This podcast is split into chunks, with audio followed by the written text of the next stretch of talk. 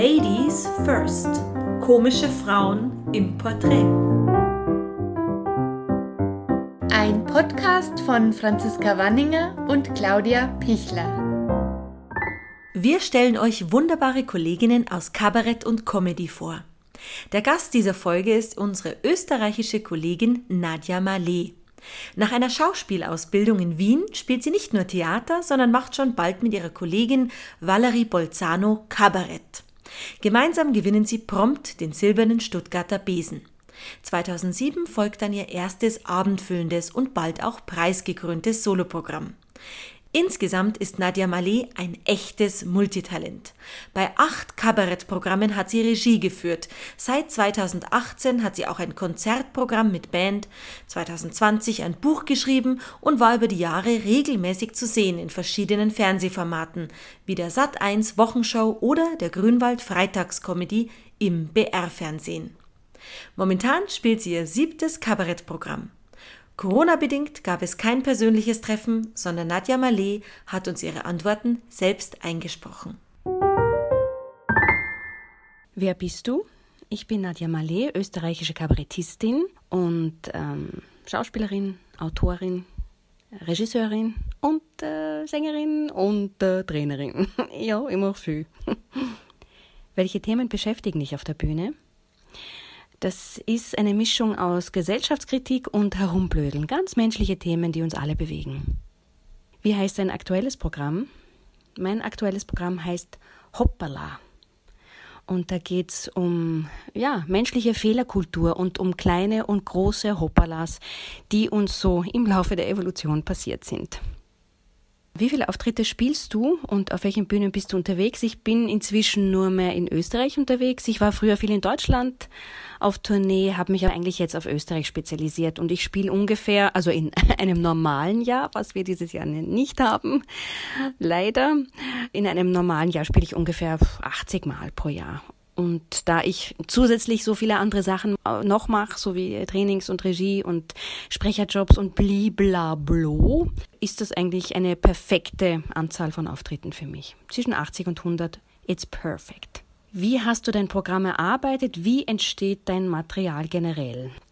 Ich bin jemand, der lange schwanger geht, sozusagen mit Ideen und mit einem Thema und dazu sammelt. Wie ein Eichhörnchen sammle ich die Nüsse ein und bei mir gibt's überall Notizblöcke und irgendwelche Post-its und Zettel, die ich zusammensammle.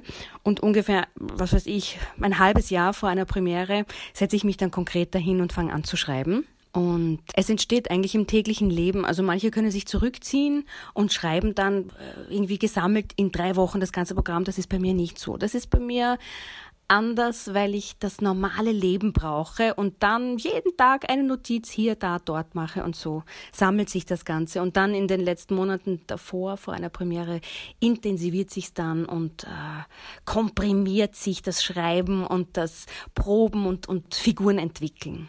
Warum wolltest du Kabarettistin werden? Wer sagt, dass ich das wollte? ich wollte Schauspielerin werden.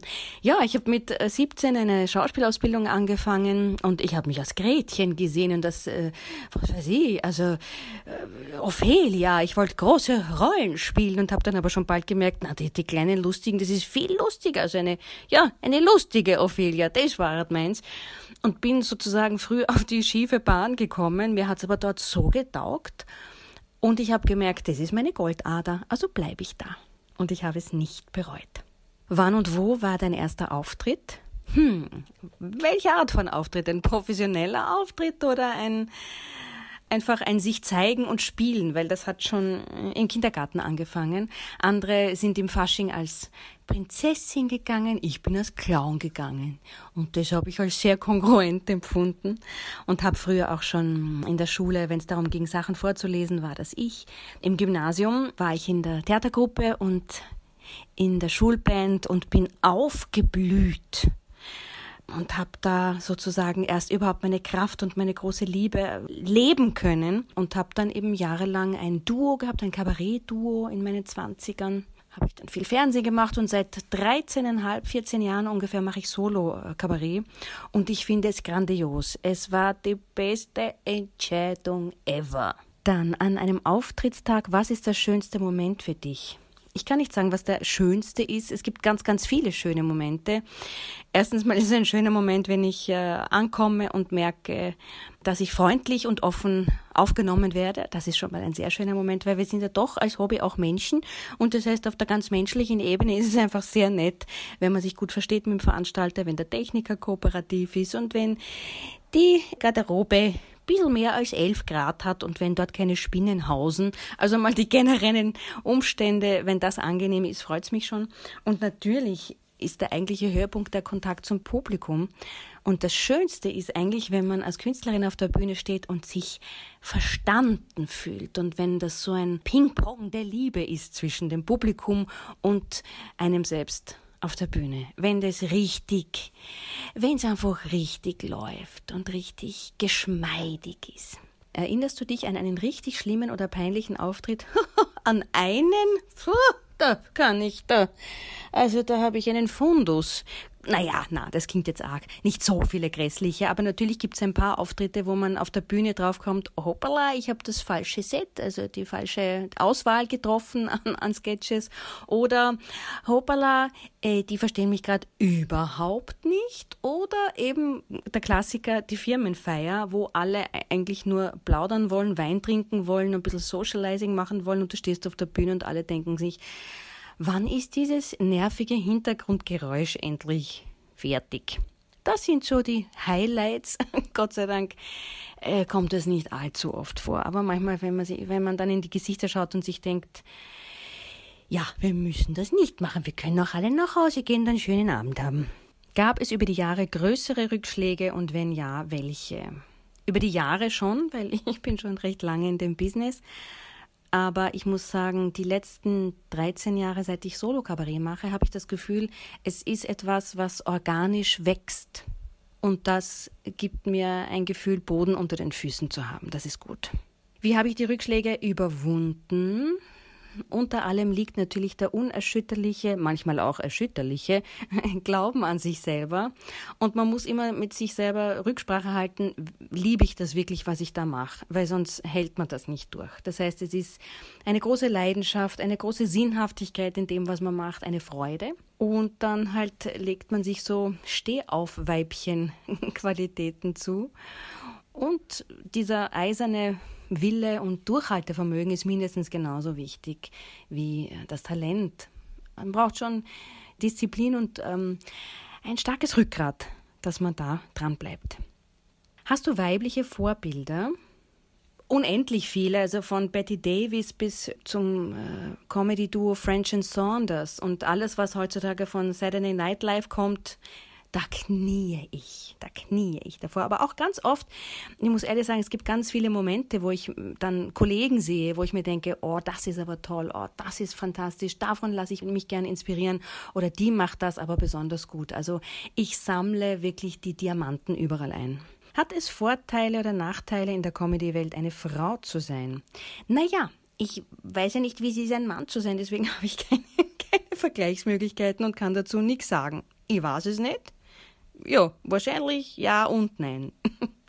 Hast du schon mal beruflich was erlebt, wo du gedacht hast, als Mann wäre mir das nie passiert? Also nochmal, wie gesagt, ich weiß nicht, wie es ist, ein Mann zu sein, aber es heißt ja, man munkelt, dass man als Frau irgendwie 70 Prozent mehr geben muss als, als Mann, der das Gleiche macht. Das ist natürlich äh, very bad news und jede Frau in diesem Business wird sagen, hm, da könnte was dran sein. Aber ja, was soll man machen? Man gibt sein Bestes und äh, man bleibt dran und hm, ich weiß es nicht. Also ja, ich hoffe, dass ich irgendwie 200, 300 Jahre alt werde, dass ich dann einfach schon sehe, dass die Gleichstellung erreicht ist. Also ich habe mir vorgenommen, ich persönlich bleibe so lang am Leben, bis die Gleichstellung wirklich sichtbar und gelebt ist. Ich sag's, wie es ist. Also, ich hab Zeit. Hast du das Gefühl, dass Frauen auf der Bühne generell anders bewertet werden als Männer? Ja, natürlich. Frauen werden, was soll ich sagen, es ist kein Vorteil in dem Sinne. Eigentlich ist das die Beantwortung der vorigen Frage. Also wir werden nicht bevorzugt. Es ist, denke ich, so, dass es einfach die generellen Sehgewohnheiten sind, dass Männer immer überall vorne stehen und Frauen eher hinten stehen. Das geht einfach um, um so gewachsene Gewohnheiten, um gesellschaftliche Bilder, die wir einfach intus haben. Das ist unbewusst. Und eine Frau harmonisiert eher und Frauen auf der Bühne machen das nicht. Wir polarisieren. Und eine Frau ähm, ist eher die, die sozusagen, da kommt ja dieser völlig verblödete Spruch, hinter jedem starken Mann steht eine starke Frau. Aber man fragt sich natürlich, wer steht hinter der starken Frau? Wer? Die Waschmaschine? Was ist da? es sind ganz komische Bilder, Programme und, und Glaubensmuster, die wir über Frauen haben, die leider noch immer wirken. Insofern glaube ich, dass es äh, nicht so selbstverständlich ist, als eine Frau vorne steht und sichtbar ist und sich zeigt und ihre Stimme erhebt. Insofern müssen wir da vielleicht äh, ein paar Vorurteile immer noch überwinden und drüber kraxeln, bis wir dann auf einem Plateau stehen können. Wie gehst du mit Pressekritiken um? Gab es Kritiken, die dich getroffen haben? Es ist eine Mischung, also ich kann sehr gut unterscheiden zwischen einer Kritik, die konstruktiv ist und mich wirklich weiterbringt und mich tatsächlich auf einen blinden Fleck bei mir aufmerksam macht, oder einer Kritik, die einfach nur verletzen will. Und die geht mir am Arsch vorbei. Aber Kritiken, die mich bewegen, die nehme ich ernst und die versuche ich umzusetzen. Also ich habe durchaus ein Interesse daran zu wachsen. Was wehtun kann, ist, wenn man total sich ungerecht bewertet fühlt. Das tut entsetzlich weh und da kann man sich auch wirklich aufregen. Und da muss man dann tief durchatmen und sich denken, das hat einfach dann äh, mit der Person zu tun, die die Kritik geschrieben hat. Vielleicht ist die gerade, ja, also vielleicht ist es einfach kein guter Tag für die Person. Also oft sind Künstler und Künstlerinnen Projektionsflächen und das müssen wir uns auch bewusst machen und das entlastet dann auch wieder. Denkst du darüber nach, was du auf der Bühne anziehst? Aber natürlich, und zwar sehr gut, denke ich darüber nach. Äh, es muss immer schwarz sein, es war wegen dem Schwitzen. Und ich habe natürlich auch, äh, wie soll ich sagen, ich weiß genau, was mir steht. Und man muss jetzt nicht seine optischen Schwachstellen hervorholen und betonen auf der Bühne. Insofern sind es in meinem Fall einfach weiche Stoffe, und ich habe auch sehr gerne ein Jäckchen oder ein Sakko an. Das gibt mir eine Art Sicherheit im Rücken. Also das habe ich über mich schon herausgefunden. Warst du im beruflichen Kontext schon einmal Sexismus ausgesetzt oder wurdest sogar sexuell belästigt? Letzteres noch nicht. Es ist unglaublich, aber wahr. Nein, ich wurde noch nicht sexuell belästigt. Aber Sexismus, äh, ja, im kleineren auf jeden Fall. Also wenn dich jemand ankündigt, so quasi inhaltlich, obwohl sie eine Frau ist, ist sie wirklich lustig. Jo, da stellt einem die Zehennägel auf. Was soll man machen? Dann gehst raus und sollst lustig sein. Hm, schwierig. Was würdest du einer Frau, die Comedy-Kabarett äh, machen möchte, raten? Sich ihrer eigenen Stärken bewusst zu werden und laufend an sich zu arbeiten, gut zu netzwerken und sich nichts zu scheißen. Hast du selbst in der Branche früher Unterstützung erfahren und wenn ja, eher von Männern oder eher von Frauen? Das muss ich sagen, ist ausgeglichen gewesen. Es gab Veranstalterinnen, die mich sehr unterstützt haben, aber auch Veranstalter. Das ist ziemlich ausgeglichen gewesen. Ich habe eine Regisseurin, die mich immer sehr unterstützt hat, aber auch Musiker, die mich auch sehr unterstützt haben. Das ist ziemlich im Gleichgewicht in meinem Fall. Förderst du Nachwuchskünstler oder Künstlerinnen im Speziellen? Ich bin tatsächlich eine, die sich immer wieder Nachwuchskünstler anschaut, wenn ich da spüre, das könnte mir gefallen und durchaus auch Empfehlungen ausspreche dann.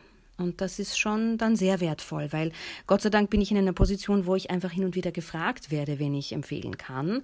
Und da freut es mich, wenn ich da ein bisschen pushen kann. Gibt es etwas, was dir deinen künstlerischen Werdegang hätte erleichtern können? Gab es also subjektiv Hürden, die deinen Weg unnötig erschwert haben? Mm, ich mag nicht dieses äh, wenn dann, wenn es anders gewesen wäre, dann solche Gedanken sind Zeitverschwendung. Der Weg war, wie er war. Und jede Hürde war offenbar nötig, sonst wäre sie nicht da gewesen. Und hat mich einfach zu dem gemacht, äh, zu dem Menschen, der ich jetzt bin. Also nein, Was könnte sich in der Branche ändern, um jungen Künstlerinnen und Künstlern ihren Weg zu erleichtern? Sehr viel. Es könnte anfangen im Bewusstsein bei Veranstaltern, dass man nicht nur einmal im Jahr die Quotenfrau engagiert, sondern dass man das Augenmerk mehr darauf legt, dass es ausgeglichen ist, die Anzahl von Frauen und Männern auf der Bühne. Das gleiche würde ich Fernsehmachern ans Herz legen. Und dann, glaube ich, wäre schon sehr, sehr viel gewonnen, wenn es einfach selbstverständlich ist, dass wir Frauen vorne sehen, ganz vorne in allen Branchen. Frauen, starke Frauen, ganz vorne und ganz selbstverständlich. Was sind deine nächsten beruflichen Projekte? Oh, das sind so viele. Also erstens mal schreibe ich ein neuem neuem äh, Programm, aber das kommt erst im Herbst 21 raus. Ich entwickle neue Bühnentrainings, also für die Bühne, Präsentation, kreativer Selbstausdruck, Außenwahrnehmung. Ich mache gerade eine Achtsamkeitstrainerausbildung. Ich schreibe meine monatlichen Kolumnen für eine Zeitung. Ich bin eigentlich die ganze Zeit sehr kreativ und künstlerisch unterwegs und äh, das bin ich und das macht mich glücklich. Vielen Dank für das wunderbare Interview. Wir würden uns sehr freuen, wenn ihr diesen Podcast abonniert und natürlich weiterempfehlt. Außerdem findet ihr Ladies First auch auf Instagram mit vielen tollen Fotos zu den aktuellen Folgen. Wenn ihr mehr über uns erfahren wollt, claudiapichler.com oder franziska-wanninger.de. Da findet ihr auch immer die neuesten Folgen. Support your local ladies.